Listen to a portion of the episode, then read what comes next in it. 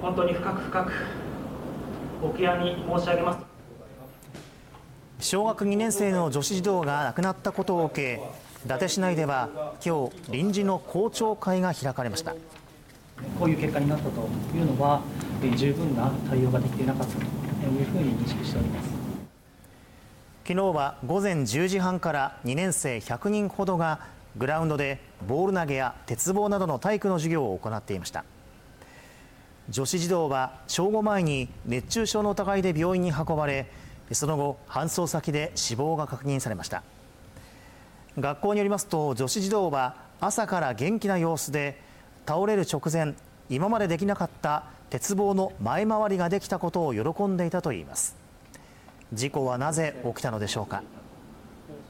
いわゆる暑さ指数というところに絞り込んだ対応が不十分ではあったのではないかなというような思いはあります。体育の授業は3時間目4時間目と連続で実施されその間6回の水分補給を行ったといいます。しかしこの日の伊達市内は午後 1, 1時前に33.5度と統計開始以来最高を更新。また環境省によると伊達市内の正午の暑さ指数は32.3度で運動は原則中止とされる目安の31以上となっていました。伊達市では小中学校の屋外活動を当面中止することを決めました。